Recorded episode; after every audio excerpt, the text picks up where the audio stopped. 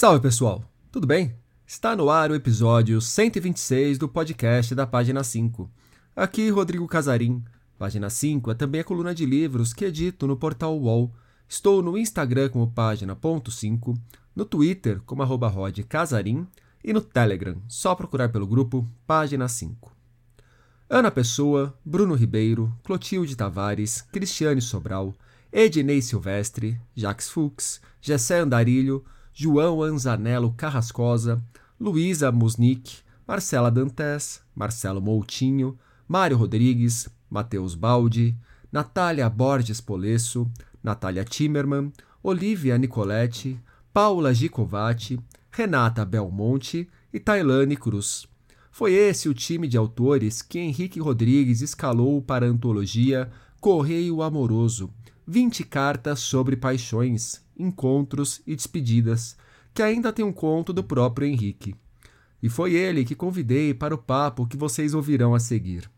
Há tempos que Henrique é organizador de antologias. Ele que orquestrou coleções de contos inspirados em músicas dos Beatles e da Legião Urbana, por exemplo. As particularidades desse tipo de trabalho é um dos assuntos da conversa. Também falamos um tanto, claro, sobre correio amoroso, sobre a ideia de vir falar de amor em meio ao caos em que estamos metidos. Mas já antecipo. Boa parte dos contos do livro contam histórias de amores destroçados, o que soa como uma marca de nosso tempo. Henrique é um autor que ataca em diversas frentes. São dele, por exemplo, o romance O Próximo da Fila, os poemas de Previsão para Ontem, a coleção de crônicas Rua do Escritor, o infantil O Pé de Meia e o Guarda-Chuva e uma adaptação de A Revolução dos Bichos, sobre a qual escrevi recentemente na coluna. Analista cultural, Henrique também transita pelos bastidores de diversos encontros literários que acontecem pelo país. Por conta dessa trajetória e desse olhar, que também falamos sobre os caminhos da criação artística, sobre as muitas formas de se ver a diversidade e tocamos em alguns pontos da literatura e do que está no entorno da literatura feita hoje no país. Do meio para o final do papo, vocês notarão alguma variação no áudio do Henrique, mas nada que atrapalhe a conversa. Henrique Rodrigues, muito obrigado pela presença aqui no podcast da página 5. Henrique, pandemia, o caos imperando, violência para tudo que é lado e você me vem com cartas de amor em pleno 2022? Pois é, Salve, Rodrigo Casarim, muito legal falar aqui no podcast do Página 5. É, pois é, talvez justamente por isso né, que a gente esteja nesse contexto tão brabo, tão negativo, nessa ladeira é, é, que a gente vem descendo nesses últimos anos, né, em vários aspectos, político, é, comportamental, estético, enfim, muita, muita coisa ladeira abaixo, acho que de repente pode ser um, um, um alívio a gente é, tratar de uma coisa tão simples, né, e, e, e, tão, tão, tão singela, né, que é, é, é que são as cartas de amor. Então, é uma, essa antologia, para mim, chega num momento é, muito, muito interessante, também muito feliz e muito, muito necessário. Né? Pegando a introdução do, do livro, ali você lembra de um trecho bastante famoso do Álvaro de Campos, em que ele escreve que todas as cartas de amor são ridículas. E depois você continua falando que nem todos conhecem o desdobramento, que no final ele inverte, né? Mas afinal, só as criaturas que nunca escreveram cartas de amor é que são ridículas. Você escreveu muitas, muitas cartas de amor ao longo da vida, Henrique? essa, essa pergunta, pergunta é boa. Assim, já, já, já escrevi até por uma questão geracional. É, eu tenho 46 anos, então é, eu sou da, dessa, dessa fase, né, dessa geração que transitou, que começou a, a fazer as coisas dentro do mundo ainda analógico e, e, e transitou para o digital. Então, é, eu já escrevi muitas cartas, era, era comum é, a gente é, é, enviar e receber cartas. Teve, inclusive, uma onda na época da faculdade de letras que, por algum motivo, é, os alunos é, dispararam a mandar cartas um para os outros. Eu achei outro dia várias cartas de colegas comentando vários assuntos da época, questões existenciais, questões nossas lá, das dificuldades da vida e tudo. Estou falando aí meio eh, primeira metade dos anos 90. Então, é, eu escrevi, sim, muitas cartas, e dentre elas as cartas de amor também, né? Ridículas, ridículas olhando hoje, mas, mas ao mesmo tempo é, é, tão, tão, tão essenciais, né? Eu lembro que o, o meu primeiro beijo com uma menina, é, é, depois a gente trocou carta a gente trocou, trocou uma, uma cartinha, naturalmente eu não me lembro agora o conteúdo, mas eu acho que eu improvisei ainda um poema para ela, que deve ter sido também bem ruim, coitada. Mas é, é essas coisas são muito essenciais para as nossas vidas, né? Eu aposto que você também passou já por isso. e aí depois é, depois evoluiu, né? As pessoas continuam escrevendo é, é, é não cartas é, manuscritas, né, mas é, a troca de e-mails, a troca de WhatsApp, né, se tornou o equivalente das, das missivas, né, é, de, de amor que todo mundo todo mundo conhece. O, é, eu não passei muito por isso, porque a minha letra sempre foi completamente incompreensível, inclusive para mim. Então não fazia muito sentido escrever para os outros, porque ninguém ia entender porcaria nenhuma, né? de repente estava certo, né? a pessoa não entendeu, ela fez a própria interpretação. é, carta de amor abstrata. É, abstrata, né? Pós-moderna. O... E o que é uma boa carta de amor, Henrique? Rapaz, essa pergunta é, é, é... Bom, e aí já vou ter eu que colocar outra também, que eu acho que você pode responder junto. Que, que, o que não é uma boa carta de amor. Cara, eu acho que assim, depende de quem escreve, depende de quem recebe, é porque é, é, às vezes você pode ter uma carta belamente escrita e, e de uma situação é, é absolutamente é, trágica, de fim. Uma carta de despedida, as cartas de, de, de de despedida, é, é, não por acaso, aliás, na nossa antologia já adianto, né, é, uma boa parte das cartas da nossa antologia do Correio Amoroso são cartas de despedida, que rendem mais literatura, são belas no sentido literário, ainda que sejam profundamente tristes no sentido da, da, da, da recepção, né, é, você receber uma carta, ou ter que escrever uma carta finalizando uma relação é, é, é, é muito doloroso. Né? Mas a gente está falando aqui também de literatura, né? De, acho que a gente tá, tá, tem que falar assim, na, o que, que é vida, uma carta, uma boa carta na vida real e uma boa carta na literatura, né? Porque são coisas bem diferentes também. Porque o que é bom na, o que é bom na literatura, na vida real, pode ser profundamente doloroso. Né? E, e às vezes na, na, na, na vida, na, né, em termos de literatura, às vezes uma carta que é na vida real muito bonitinha, muito legal, pode ser um saco de clichês e ser uma literatura muito ruim também, né? Então acho que tem isso é, é bem relativo, né? É, eu acho curioso e importante você falar isso desse saco de clichês, porque na hora que eu fiquei sabendo do livro do, do Correio Amoroso, é, a primeira imagem que me vem na cabeça na hora que se fala em cartas de amor é esse saco de clichês. Essa coisa bonitinha, cafoninha, terninha, uhum. serena. E o que eu li no livro, o que eu encontrei no livro, não foi não foi isso. Eu acho que não tem nenhum conto que eu lembre assim que fala, pô, mas esse aqui resvalou lá pro clichê e tal. E é um livro de muitos conflitos, muito mais do que de amores estabelecidos, né? Você pode falar um pouco mais sobre como que você enxerga essas cartas escritas na obra? E você acha que esses amores é, despedaçados também respondem um pouco ao nosso tempo tão conturbado? Sim, sim. Começando por essa, por essa última questão, é, acho que a gente, a gente ainda está vivendo na pandemia é, um, um, período de, de isolamento, de afastamento e, e, e, e bom, eu convidei 19 escritores para é, é escrever né, com, esse, com esse desafio, né? Com esse, é, olha, escreve um conto em formato de carta de amor, do jeito que você quiser. É, e, e, cada um cada um tomou a sua a sua pegou a sua voz literária é, é, e, e, tocou tocou o barco então acho que é, esse retrato né de no fim a gente ter é, essas cartas com muitos conflitos, né, com, com muito drama, Eu acho que isso se dá por dois motivos, né? É, é, o primeiro é que é, aquela, aquela máxima que eu não me lembro quem disse, mas que a gente repete muito: se não tem problema, não tem história.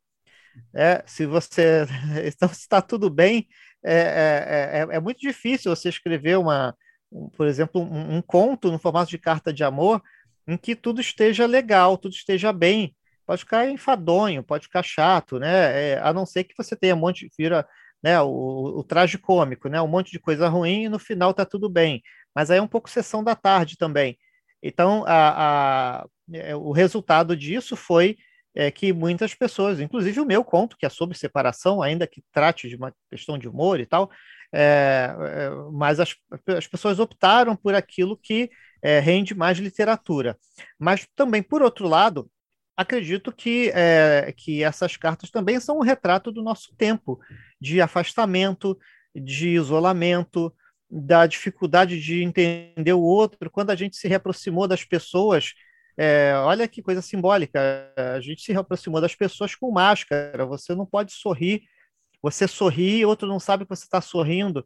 Então é tudo muito difícil, tudo muito. A gente ainda está vivendo esse processo de, é, é, é, de, de, reconexão é, com o outro, com o próximo. E no caso das relações amorosas, isso também se, se refletiu. A gente é, né, descobre quantos é, quantos namoros, quantos casamentos se, se, se findaram é, durante a pandemia. Então, a gente está falando é, do retrato de um tempo também, é, que é um tempo, um tempo difícil, um tempo doloroso, um tempo é, de, de, de, afastamento.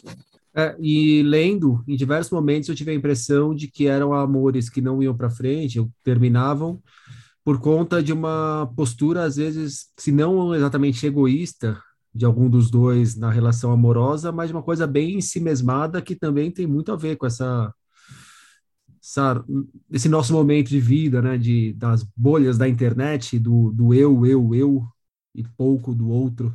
É, tem esse aspecto também que eu acho que isso aí já já a gente já sai do campo das cartas de amor. Eu acho que a gente está falando da questão da literatura, da literatura como um todo, que eu acho que assim, eu observo, acompanho, participo né, da vida literária né, nos últimos 20 anos, né, até um pouco mais, e, e, e, e sim, a literatura se tornou umbilical, né, é, é, é, é gólatra demais. Um aspecto que a gente é, notava, principalmente na poesia, não é que é a, a, a, a expressão literária mais subjetiva, né, que o, o eu é o, né, o eu lírico, né, então a, a perspectiva do, do, sujeito, ela, ela é o centro ali, né, da, da, da, da produção do, do texto, é, isso se tornou uma máxima para quase toda a produção.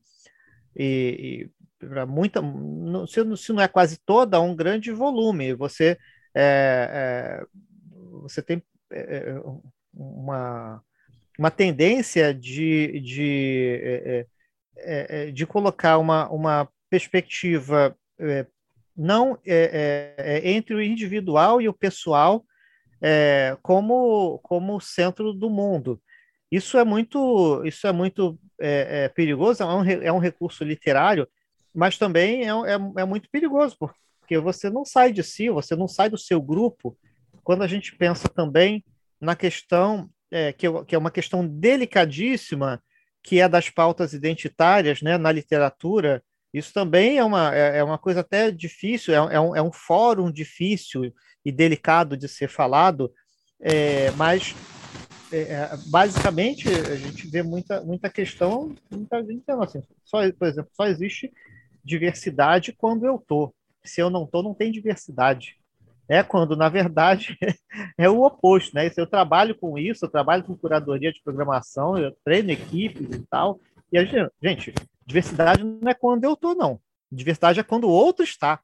Então, a, a, as pessoas deviam talvez buscar um pouco menos de identidade e um pouco mais de alteridade. É, esse jogo ele precisa acontecer de forma dialética para que a gente é, é, para que a gente consiga caminhar, porque senão é, senão a gente vai ter vai, vai, vai seguir com uma uma a era dos umbigos aí não dá, né?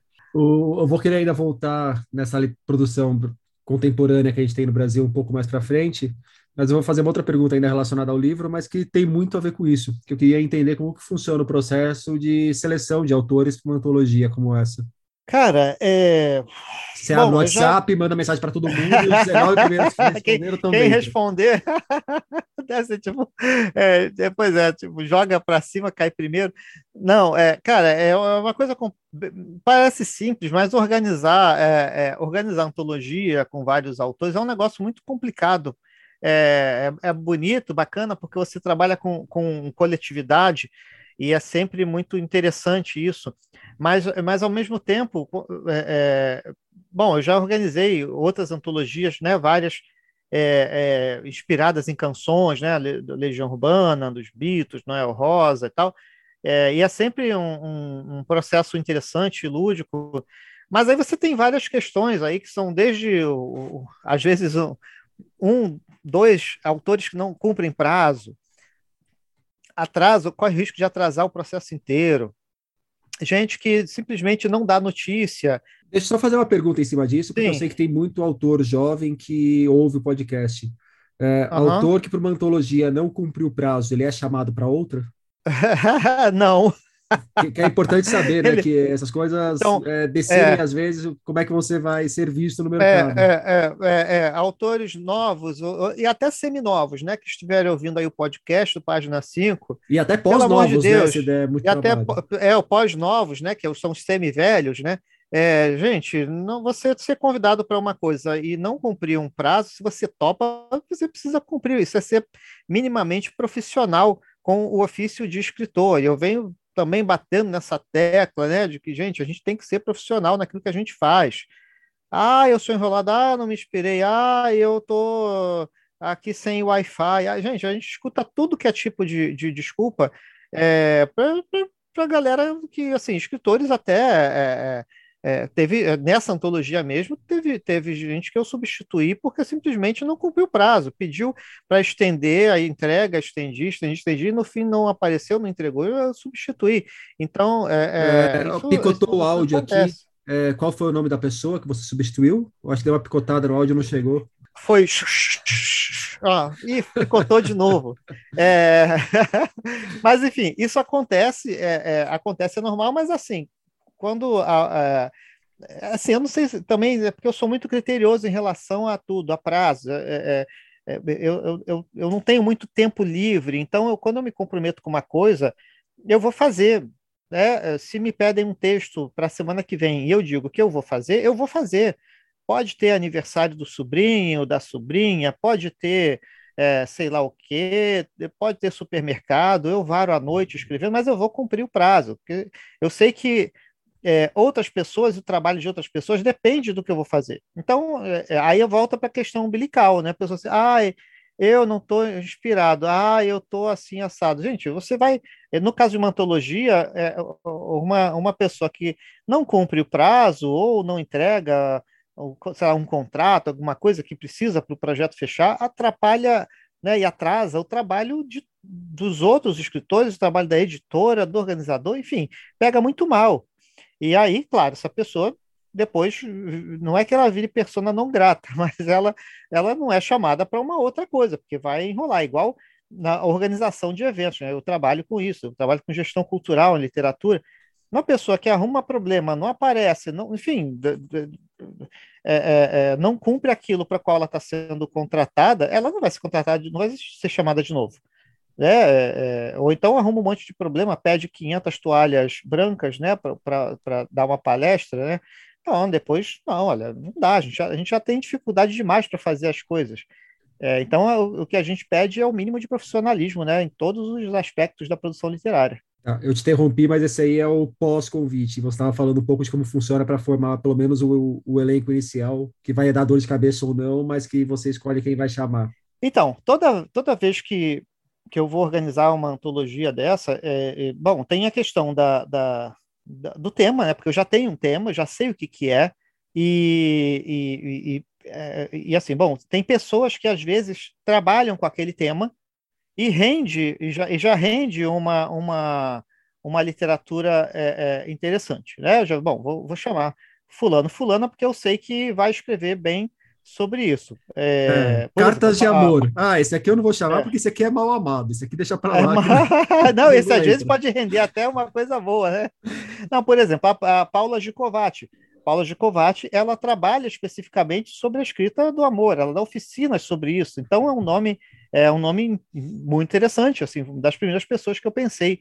É, e outras que e aí a gente tem que partir também para as variações para a questão da diversidade. Né? Diversidade é uma palavra-chave, é, embora esteja virando um clichê, né? tudo é diversidade, só que diversidade não é.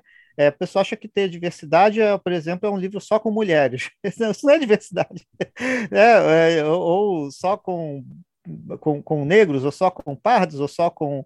É, não, isso, não, diversidade é, é isso tudo misturado. Você tem é, o, o, aspecto também da diversidade geográfica, o aspecto da, da da, da, da, etário, né, de pessoas mais novas, outras mais velhas. Eu acho que o aspecto também de pessoas que já estão com alguma trajetória e outras que estão começando. Então, isso tudo é muito, é muito interessante. Então, eu, eu, eu coloco essa, essa, essa, é, é, essa equação na hora de chamar a galera. Então, ao mesmo tempo, por exemplo, aqui a gente tem o João Zanello Carrascosa, né, que é um, um escritor já premiadíssimo, é, né, de, de, São Paulo, ao mesmo tempo a gente tem a Tailane Cruz, que é uma, uma jovem prosadora de, de Sergipe, né, de Aracaju, que é muito, é, muito, muito preeminente. A gente tem Ana Pessoa, de Portugal, que é uma escritora é, é, excelente, que escreve muito bem é, em, em, nesse formato de texto. Ela tem um livro que eu, que eu, é, que eu adoro, chamado Mary John. E, e a gente tem é, é, Bruno Ribeiro, de Campina Grande, a gente tem Ednei Silvestre, né, aqui do Rio de Janeiro, muito conhecido, né, um grande escritor, né, um repórter muito conhecido, e a gente tem o, tem, é, o Mário Rodrigues, né, de Garanhuns. Então, essas misturas são muito interessantes, porque eu acho legal quando as pessoas olham é, o, o, a seleção da, das pessoas e falam assim, caramba, esse pessoal não tem nada a ver. Então essa que é, não, esse aqui é o barato também no fim das contas, porque o que que tem, o que que essas pessoas, o que que, o que que une elas no livro? A temática. E o que que é bacana? É bacana você justamente você ter um, um, o Jacé Andarilho, que é, que é aqui lá, lá de Antares, aqui no, lá, no, no na, na, zona oeste carioca, é, é, e, e, a Luísa Musnich, que é uma poeta, né, uma nova poeta também, que escreve uma prosa muito bacana, a Clotilde Tavares, lá do Rio Grande do Norte, de Natal, que tem uma, uma prosa é, é, é uma prosa excelente, aliás, o, o, conto dela né, é o que abre o livro, né, eu acho muito bacana, uma pessoa que já tem uma estrada de vida é, e, e, de literatura muito grande, mas não é conhecida no meio literário como deveria, é, ao mesmo tempo, uma é, Natália Timmerman, né, que tem uma, uma, uma escrita bem diferente. Enfim, essa, essa farofa é, de, de, de escritas eu acho que é o bacana da, da coisa. E você foi pontuando aí na hora que você estava falando sobre os autores de uma questão que também é importante dentro dessa diversidade, que é a diversidade estética dos textos, né? Sim. Exatamente. Não é todo mundo fazendo o mesmo formato de texto, com o mesmo olhar, com o mesmo tipo de protagonista, com o mesmo tipo de narrador. Sim, sim, exatamente, porque esse, esse é um aspecto da diversidade também muito importante, que é a diversidade estética, a diversidade de, de, de dicções literárias, né? E, e, na literatura é uma coisa que a gente espera que seja central, né? É, pois é. Então, é, essas antologias também têm uma outra função, que é, é fazer com que as pessoas conheçam um pouquinho do que essa galera escreve. É, o que, que, é interessante nisso? Alguém que conhece a literatura do, eu vou botar aqui, do Marcelo Moutinho, vai chegar lá, compra antologia e ela lê ali um texto da Marcela Dantes, que ela não conhecia. E aí ela, caramba, depois eu vou ler mais alguma coisa da Marcela. É, isso já, já aconteceu muito, né, em outras antologias que a, que a gente fez e tal é assim, ah, a pessoa conhece a Natália Borges Polesso, né, uma grande escritora, uma grande prosadora, e vai ali, compra o, o, o, o livro e acaba conhecendo, deixa eu pensar outro nome aqui, a Cristiane Sobral, né, lá de Brasília, ou vice-versa. É, então, esse, é, é, essa, essa, essa questão também de você promover a diversidade da literatura brasileira também é uma função desse formato de, de antologia, né? E eu acho que é muito bacana. É, Henrique, no, na hora que a gente olha para a sua produção, é, são algumas antologias já organizadas. Tem também a dos Beatles, por exemplo, e a da Legião Urbana. Aliás, a da Legião continua vendendo mais do que a dos Beatles? Sim, pois é. Ainda que a, a, a antologia dos. As duas são pela Record, né? Ainda que a antologia da, da, dos Beatles tenha nomes mais conhecidos, né? Tem texto do Nelson Mota, tem texto do Zeca Camargo e, e, e da Márcia Tiburi, enfim, uma galera mais conhecida. É, a, a, antologia do, da Legião Urbana é, ela segue é, é, segue com mais, mais vendas. Eu acho que é porque o assunto Legião Urbana é mais popular no Brasil do que do que Beatles, né? Acho que tem a questão né, de, de a questão da língua mesmo, né? Uma, é, muita gente continua ouvindo Legião Urbana, as novas gerações, né? Uma banda de rock é, que flertou muito com a literatura também. Então acaba que muitos professores é, usam é, é letras da Legião Urbana em sala de aula. Eu acho que isso vem renovando o interesse da galera pela banda e com isso, quando descobrem que tem um livro de contos, né, que são é, inspirados nas canções da Legião, a galera eu acho que corre mais para lá. Bom, tá aí a prova definitiva de que a Legião é maior que os Beatles e que o Renato Russo era maior que o John Lennon, né? Concorda comigo? Olha, eu duvido você falar isso aí num, num, num lugar público sem levar uma... Nossa conversa vai ser pública, ué. não, mas num espaço público. É que você é grandão, rapaz, tem quase dois metros. Quem tá ouvindo aí não sabe. O Rodrigo Casarinho, o cara, o cara é gigante, né? Ele, ele, ele é um doce de pessoa, mas quem olha se tem medo dele. É, não, eu, não, não fala isso uma, uma, bobagem dessas. Nossa, você fala, fala isso, tem que falar e sair correndo. Né? Renato Russo é maior que John Lennon e Paul McCartney juntos. Juntos. É, não, não ia nem colocar juntos, porque assim, o Dado Vila Lobos fica maior que o Paul. Nossa! Voltando para as antologias. É, qual que é o barato de trabalhar com antologias, Henrique? Por que que vira e ou está lançando alguma coisa com essa linha por aí? Toda vez que, que eu organizo uma antologia, eu digo que é a última vez, que eu não vou, eu não vou fazer mais antologia, assim, porque dá muito trabalho, aquilo que eu falei, né, na, na outra pergunta, é, muita dor de cabeça e, e, e, e, assim é legal participar de antologia. Eu também já participei de antologias, né, organizadas por outras pessoas, né. Por exemplo, tem uma que é de contos inspirados no, né, no, no, nas músicas do Tom Jobim, né, que foi a Celina Porto Carreiro que fez, é, outra inspirada em, em, Berlim, outra sobre favela, outra sobre língua portuguesa, enfim, outra sobre. É, ah, aqui, ó, uma da Flup, muito interessante, estou olhando aqui para trás, é, é, foi o saudoso Écio Salles, né, da Flup, que organizou, e que são contos inspirados nas canções do Marcelo Yuca, é, que saiu também pelo selo da Flup. Então, você participar é, é muito bacana. Eu mesmo, aliás, a, a, vale dizer, a, a, gente foi lançado numa antologia. Né? Flávio Isaac e Marcelo Moutinho organizaram prosas cariocas. Isso é uma coisa até meio histórica, assim, pelo menos para a gente, né?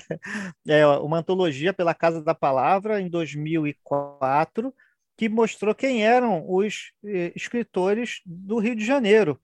Então, são, foram contos é, inspirados nos bairros do Rio de Janeiro, e eu escrevi um conto é, é, inspirado aqui em Jacarepaguá, e, e isso foi muito bacana na época, assim, deu uma cara assim para quem era ator. Isso antes, antes da internet, isso ainda na época dos blogs e tal.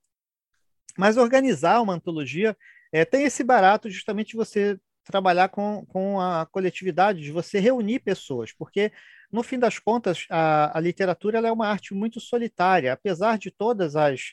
É, as a, a, to, toda, todas as possibilidades que a internet trouxe, né, de você estar tá nas redes sociais, de é, se comunicar com os outros, você tem, tem escritor que não sai das redes sociais, parece até que não, não, a gente não sabe nem quando é que ele escreve, né?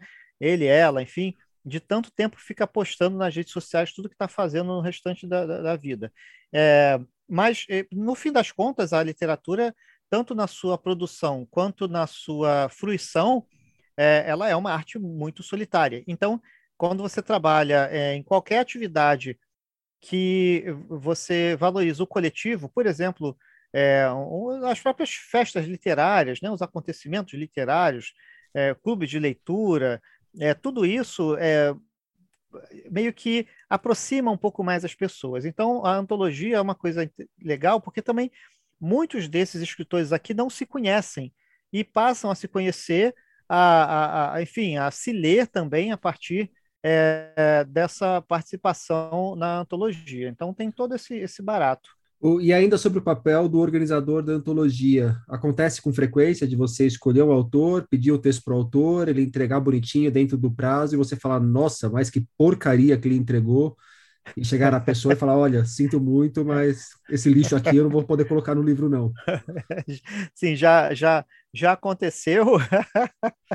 na verdade era uma, uma aposta, né, numa numa pessoa nova, né? Não vou falar pessoa, no indivíduo, né? Sem, sem, sem falar quem é, é, que era uma aposta, olha, uma pessoa que vamos ver, vamos juntar ela aí na, nessa antologia para dar espaço para ela, mas é, o texto era muito ruim, muito sofrível. Teve texto já que eu pedi para a pessoa reescrever. Teve, teve texto que a pessoa mandou qualquer coisa que ela tinha escrito na gaveta e que forçou a barra para parecer que tinha a ver com a, com a temática da antologia, mas não tinha, né? Também acontece isso, o pessoal acha que a gente dá, né, dá uma de João sem braço e, e, e João ou Joana sem braço, né? E acho que ninguém e, vai perceber, né? Não, ninguém vai perceber que esse, que esse conto aí, essa coisa, eu já tinha isso escrito é, já há um tempo e, e, eu vou botar um título qualquer para parecer que é que atende a, a, antologia. Mas não, a gente também tem que fazer esse filtro, porque no fim das contas o, é, é, o organizador da antologia acaba também é, apanhando caso não tenha qualidade. Então, é, é, isso recai também sobre o, sobre o organizador. Pergunta do público, do Alex Xavier. Um dia haverá uma coletânea de mensagens de texto? Pois é, é de certa forma, o correio amoroso já é, porque você tem textos aqui que, ainda que a gente chame de carta, na verdade são mensagens de WhatsApp. Tem, tem texto aqui que é, é e-mail.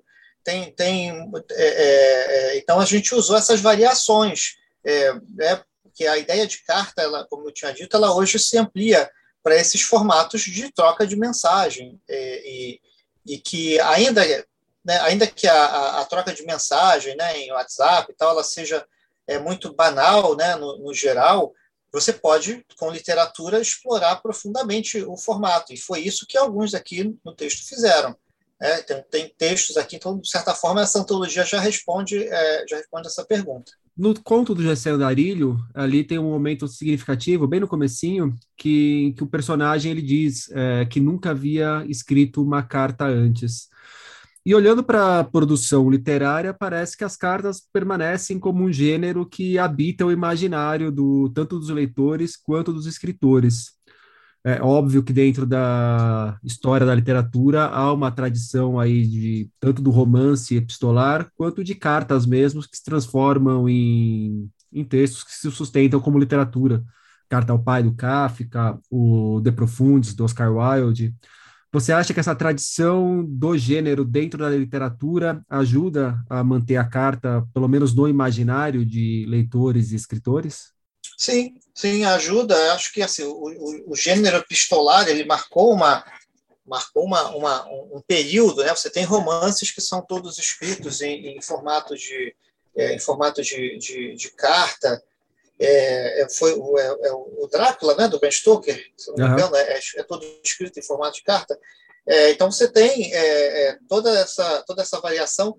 Tem uma questão técnica que que é, muito também que faz uma ponte até com o texto do teatro. Você tem ali um, uma pessoa falando com outra. Então, né, o, o diálogo é, é, uma, é um elemento também chave da literatura, só que a carta, ela, é o formato carta já, já explora isso de uma forma um pouco mais, um pouco mais profunda. Então, é um, é um formato que vai continuar, né? tende a continuar, porque é, é, você é, usa o recurso da, o recurso da, da segunda pessoa para um personagem se dirigir a outro personagem. Então, é, eu acho que isso vai, vai permanecer bastante, né, não só na produção, quanto no, quanto no imaginário das pessoas. Agora, indo um pouco além dessa antologia, aliás, indo bastante além dessa antologia, você é um cara que eu já queria ter convidado aqui para o podcast há algum tempo. Diferente de outros que eu às vezes não chamo porque não tenho uma desculpa para chamar, você sempre foi o nome que eu fui deixando para depois, porque de dois em dois meses você lança um livro novo.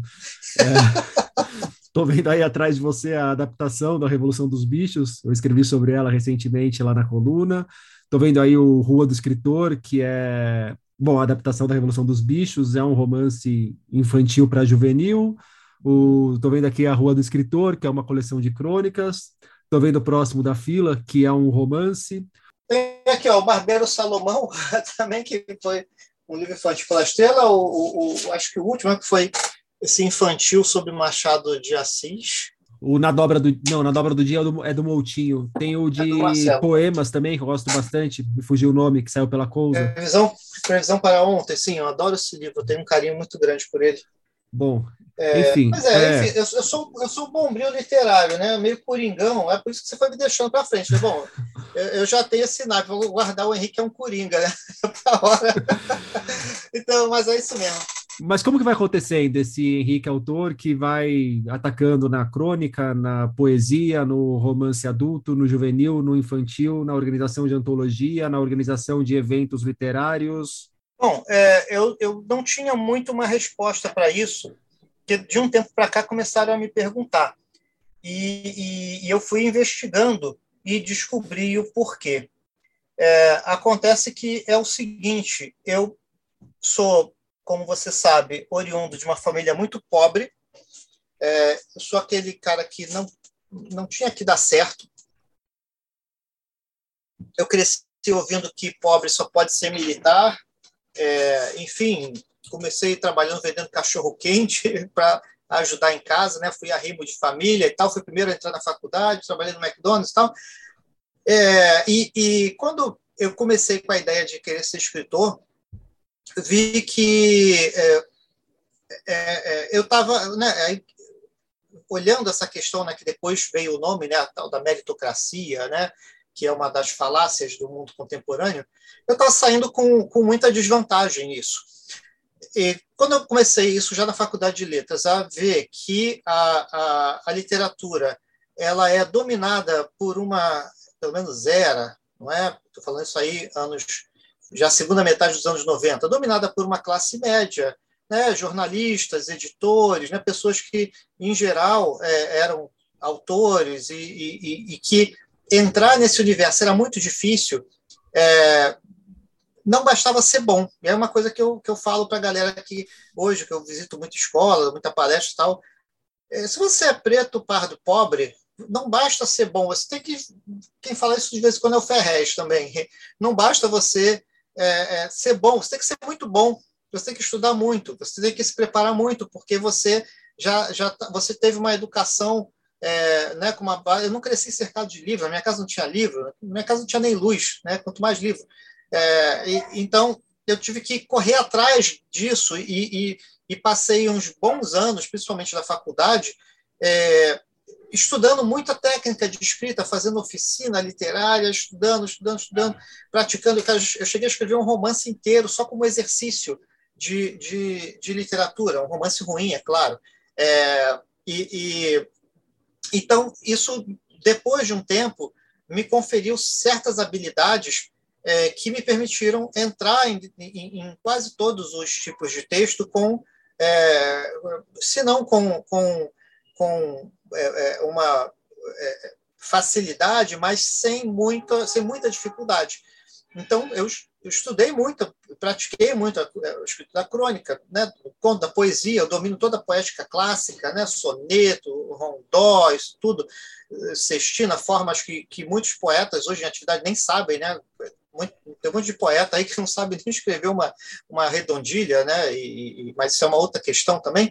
É, então, eu estudei muito isso, é, muito a, a técnicas de escrita. Eu tive uma ótima experiência com grandes professores. Eu fui aluno do, do eu fui aluno do, do, Sérgio Santana, do Ferreira Goulart e do Antônio Torres. Com essa trinca aí, é, pô, é, me deram ótimas ótimas aulas. O Antônio Torres, que é o meu, meu pai literário, por assim dizer, é, lá na, nessa oficina literária que tinha lá na UERJ. Então, isso me deu um tipo de, de multi-habilidades é, em termos de escrita literária que eu consigo praticar isso tudo. E aí, ao longo, né, depois que eu publiquei meu primeiro livro, com, sei lá, com 30 anos ali, que foi a Musa Diluída, é, aí foi aparecendo, né? Foi assim, eu não tenho muito um projeto literário, assim, por exemplo, a galera toda que queria publicar romance, né, nos anos 2000, ah, tem que ser romance, tem que, ser, tem que publicar romance porque as editoras querem romance. Eu falei, não, não estou nem aí, eu vou publicar o que eu quero. Eu fui publicar romance só depois de dez livros publicados é que eu fui publicar é, é, é, romance. Então, eu, eu, hoje me vejo assim meio como esse bombril literário aí, que, que tem, se não mil e uma utilidades, tem pelo menos uma meia dúzia. É, até porque aí, me parece, pelo que eu te conheço, tem uma questão importante que dentro da, de todas as frentes que você ataca na literatura, e aí não é só a escrita e a publicação de livros, tem um fator importante que é por meio disso que você paga o boleto no final do mês, né? Então,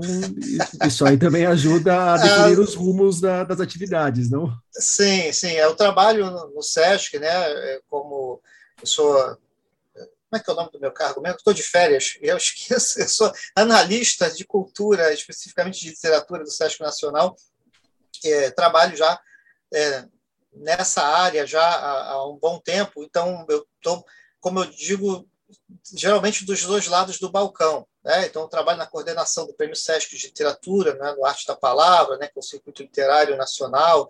É, ajudo, enfim, uma série de, de, de treinamentos de equipe né? para produzir é, é, atividades literárias. Então, estou nessa, nessa questão ali por trás da valorização de biblioteca, né, clubes de leitura, esses formatos de né, café literário que, que ajudam a, a, a, nessa difícil tarefa que a gente tem é, de trazer pessoas para o mundo da literatura. Então, é, isso, de certa forma, me dá um, um compromisso profissional também. Né? Trabalhar ali atrás desse balcão literário me faz ver esse universo de uma forma é, até um pouco mais um pouco mais panorâmica. Então isso facilita é, também na hora de fazer as minhas escolhas literárias. E por falar em balcão literário, dentro da sua produção, um trabalho que eu gosto demais é o Próximo da Fila, que é o seu romance que você lançou em 2017?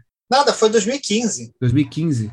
É um romance que ali, quando eu li, eu até falei contigo que me soava como um romance de transição porque parecia um romance muito bom para as pessoas que estavam saindo ali da escola, começando a faculdade, para manter o gosto pela literatura e seguir lendo coisas mais adultas do que talvez elas tivessem contato até então. E é um romance que sempre que eu vejo esse degringolar do Brasil, me vem uma cena dele na cabeça, e sempre que eu vejo a cena do uh, o degringolar do Brasil, me vem uma cena dele na cabeça, sinal que ele está habitando minha cabeça com frequência ultimamente, né? Legal. Que é a cena do personagem recebendo orientação de pegar o escovão numa loja do McDonald's e sair limpando o chão, fazendo o oito para trás. Faz o sinal da eternidade e vai para trás, que me parece que é o, o, futuro do Brasil, né? Vai, filho, vai infinitamente para trás aí. É. É, como que você se relaciona hoje com esse romance? Eu sei que ele segue te rendendo bons momentos, mas não só isso. Quando que vem algum outro romance? Cara, é, bom, próximo da fila foi é um livro que, que me deu me dá muita felicidade. Acho que é o meu, é o meu livro mais vendido, até porque ele entrou no PNLD. É, ele foi recentemente é, adquirido para para trabalho na rede municipal de ensino aqui do Rio de Janeiro, e, o que é muito legal porque eu adoro visitar a escola pública, principalmente, e, e, então já tem um monte de escola me convidando para visitar. É, eu conheço muitos professores né, aqui da rede.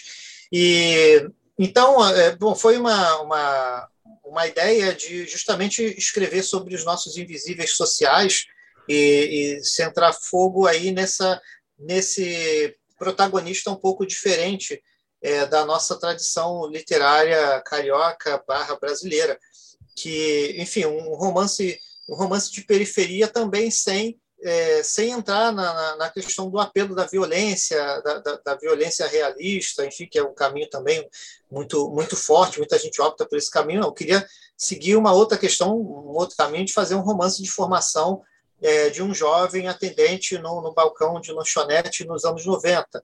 Então, a ideia era tratar desse Brasil que estava se redescobrindo, né? ali a era Collor, que para mim sempre foi uma um, um, período muito trágico e que não é tão explorado na literatura, no cinema, né? O pessoal quando volta no tempo volta para a ditadura, mas a era Collor foi uma desgraça e você tem é, para o pobre é sempre pior. Então eu queria justamente entrar nesse nesse universo.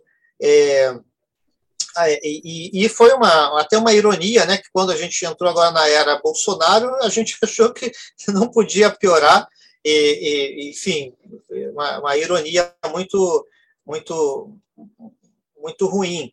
E, mas assim, esse, esse, livro tem me dado muita, muita felicidade porque é, muitos jovens é, que não viveram naquela época é, se identificam com a história é, principalmente a galera né, das escolas públicas pelo Brasil, de ensino fundamental e médio, né, de vez em quando tem um, um, um, caixa de supermercado que, que trabalhou livro na escola, então ele se vê ali.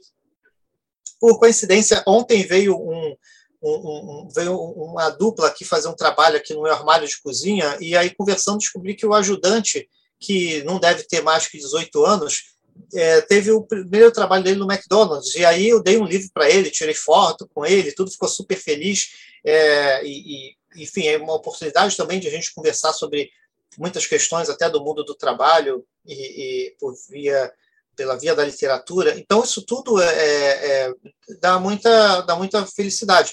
Quando vem outro romance, é, não sei, talvez ano que vem. Eu estou trabalhando num, num romance já, num romance novo, tem um tempo, estou mexendo nele toda hora e que não tem nada a ver com o primeiro, porque o pessoal também lê um negócio que é continuação, que é a maior armadilha. Fazer continuação de romance, isso funciona bem para o Harry Potter e para o Senhor dos Anéis, mas no geral, um romance, um romance é, normal não, não. Eu já estava esperando o personagem comprar uma franquia do McDonald's. não, não, eu não caio nessa armadilha, não. Eu quero saber, de vez em quando tem gente que manda, o que, que acontece com o personagem? Porque a, a história, dá um spoiler, a história faculdade, é, em 94. E aí querem saber o que, que aconteceu depois. Aí eu devolvo. É, diz você. Agora a bola está com você, a história ali que eu podia escrever. É, então, é, é, então é uma, uma, vem, vem talvez para o ano que vem um romance novo. Mas eu tenho um, já que falando de livros futuros, eu tenho aí um, um antes que você pergunte aí, ah, o que, que vem? Além da, da antologia, tem um, um livro de crônicas que é crônicas, mais crônicas sobre leitura, que vai sair pela editora Cousa, lá do Espírito Santo, chama O Livro na Estrada, e, e são crônicas sobre o universo da leitura que eu, que eu tenho aí escrito nos últimos tempos, e eu adorei a, a ideia de, de, livro de crônicas, eu fiquei até muito feliz do próximo, do Rua do Escritor, né, ter ficado finalista do Jabuti e tal, então vai sair, tem um infantil que vai sair também por, é, por esse é, por esse é, é, meio segundo semestre aí, e lá por novembro, já adianto aqui, isso não foi divulgado ainda, mas o, o, o página também é o, é, é, é o melhor lugar para a gente soltar primeiras notícias. Eu vou publicar um livro de contos de humor pela editora Rô. Chama Fábulas Cabulosas. São, são, são textos de humor em cima dos pontos clássicos também. Coisa que eu gosto de me divertir com, com textos de humor. Eu acho que a galera vai curtir. É, e confirmando que eu acabei de falar que oportunidades para te convidar para bater esse papo aqui não faltam, né? Porque. Pois é, a cada dois meses eu lanço um livro para você. Me chama! a gente tem que. Quando a gente conversa, que é mais informalmente né? do que aqui. Mas é um prazer estar aqui. É bom que vai criando expectativa. Em mim, né? Não, não, não... Henrique, voltando para o Correio Amoroso, o... no seu conto ele trata de humor trata ali de um humor anacrônico e fala de repente sobre os limites do humor ou os limites do bom gosto dentro do humor, que são questões bem atuais hoje. Como que você vê essas discussões no entorno do humor principalmente no que circunda aquela pergunta do se o humor tem limites ou não. A, a questão do, do humor, o humor é foi meu objeto de mestrado, no doutorado, enfim, eu estudo a questão do, estudei a questão teórica do humor, né, o, o objetivo do humor, o, o, limite do humor, e então é, é, eu fiz uma matéria sobre humor e poesia, inclusive. É, bom, a gente vive um tempo paradoxal é, em que o, o, o humor ele está em tudo, né? A gente se vê o tempo inteiro é, vendo videozinhos engraçados, é, mas, mas é um tipo de humor que as redes sociais trabalham, é mais o humor pastelão. É um tipo de humor muito específico, como pastelão. Tropeçando, caindo, coisa que a gente ri, a gente faz imitação, dancinha, musiquinha. É...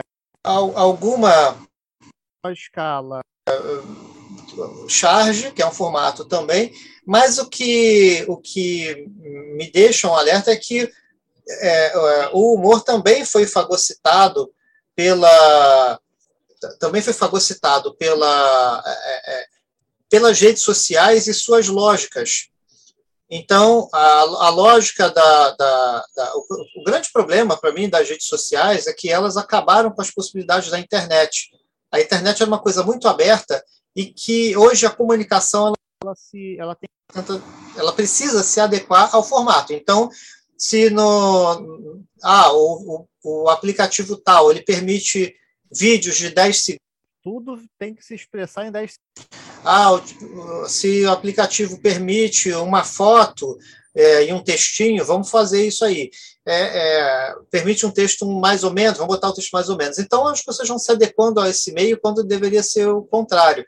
A coisa deveria ser mais aspecto, é, o humor ele perde hoje um aspecto de crítica social que ele já teve em outros momentos da história. Então, quando você tinha, a, a, por exemplo, a ditadura, você tinha um, um, humor, uma imprensa alternativa, né? a imprensa tinha um papel muito forte para questionar o, o, establishment, e que hoje não tem. Hoje a gente tem uma, uma, uma, uma população anestesiada é, e, e, e, o, e, o, e o humor, né? Teve essa, essa função de atacar o poder, ele hoje é, não, não, não consegue fazer isso. Quando a gente, é, por exemplo, ridiculariza é, o presidente, seus filhos e tal, isso acaba entrando numa, numa, numa espiral que não gera uma, uma, uma, uma crítica tão profunda quanto deveria ser. Ela parece que banaliza. Então, o, o, eu acho que, o, o, claro, você tem a questão do limite do humor básico, que é quando o objeto do qual se é, se sente ferido. Por isso que, nesse aspecto, o humor, o humor do o planeta ficou é, é, velho, né? que é um humor do politicamente incorreto do início dos anos 90, fim dos 80, início dos 90, ele, é, ele hoje é, é impensável em vários aspectos machista, é, sexista, é, racista em, em, alguns aspectos, ainda que, ainda que o político tivesse mais efeito. É até um paradoxo. É, mas eu, eu acho que o humor vive uma crise também. É, e nesse caso do conto, eu quis fazer essa história justamente de uma é, de uma de uma pessoa, de um, de um de um personagem que perde o limite. Ele, ele, ele não tem ele, essa é, é, é, na verdade a carta a, o, o, livro é narrado por uma professora de literatura que é então muito séria e que começa a namorar um, um, um redator de stand-up, né? Um cara que é um humorista desses de stand-up. Só que ele não tem medida, não tem, ele, ele é, não vai, e aí a relação vai afundando, né, gradativamente afundando à medida que aquilo que ela achava engraçadinho vai se tornando é, inapropriado e, e, e, sem, e, sem, e sem noção mesmo. É, então, eu, o livro também, é, o, a carta, né, o conto, ele, ele trata dessa questão desse limite do, do humor no meio de uma relação amorosa. Henrique, para a gente fechar o nosso papo, me indica um livro. E, rapaz, vou indicar um livro é, que está aqui na minha frente, e que é, é, um livro que eu podia indicar vários livros. Bom, o primeiro é Correio Amoroso, né, galera? Leiam aí, Correio Amoroso, 20 cartas sobre paixões e contos de despedidas, editora Oficina Raquel, mas quero indicar também é, um romance que foi lançado há pouco tempo e é, que é o Querida Cidade, do Antônio Torres. Eu acho que é um dos livros mais importantes lançados nos últimos tempos. É, eu acho que não vem recebendo a, a, a, o espaço que merecia, né? um livro que levou muitos anos para ser escrito, e Antônio Torres é um dos nossos grandes mestres, né? uma, uma prosa é, aqui que é uma aula de escrita, né? uma aula de escrita, de escrita literária. Então, sugiro aí é, Querida Cidade, do Antônio Torres, editora Record. Henrique Rodrigues, muito obrigado pelo papo. Eu que agradeço, Rodrigo Casarim, um grande abraço em você e para toda a galera que está ouvindo o podcast do Página 5. Correio Amoroso, 20 cartas sobre paixões, encontros e despedidas, organizado por Henrique Rodrigues, chega aos leitores pela Oficina Raquel. E por hoje é isso aí, pessoal. Indica o podcast para os amigos e inimigos. Um abraço, um beijo, um aperto de mão e até a semana que vem.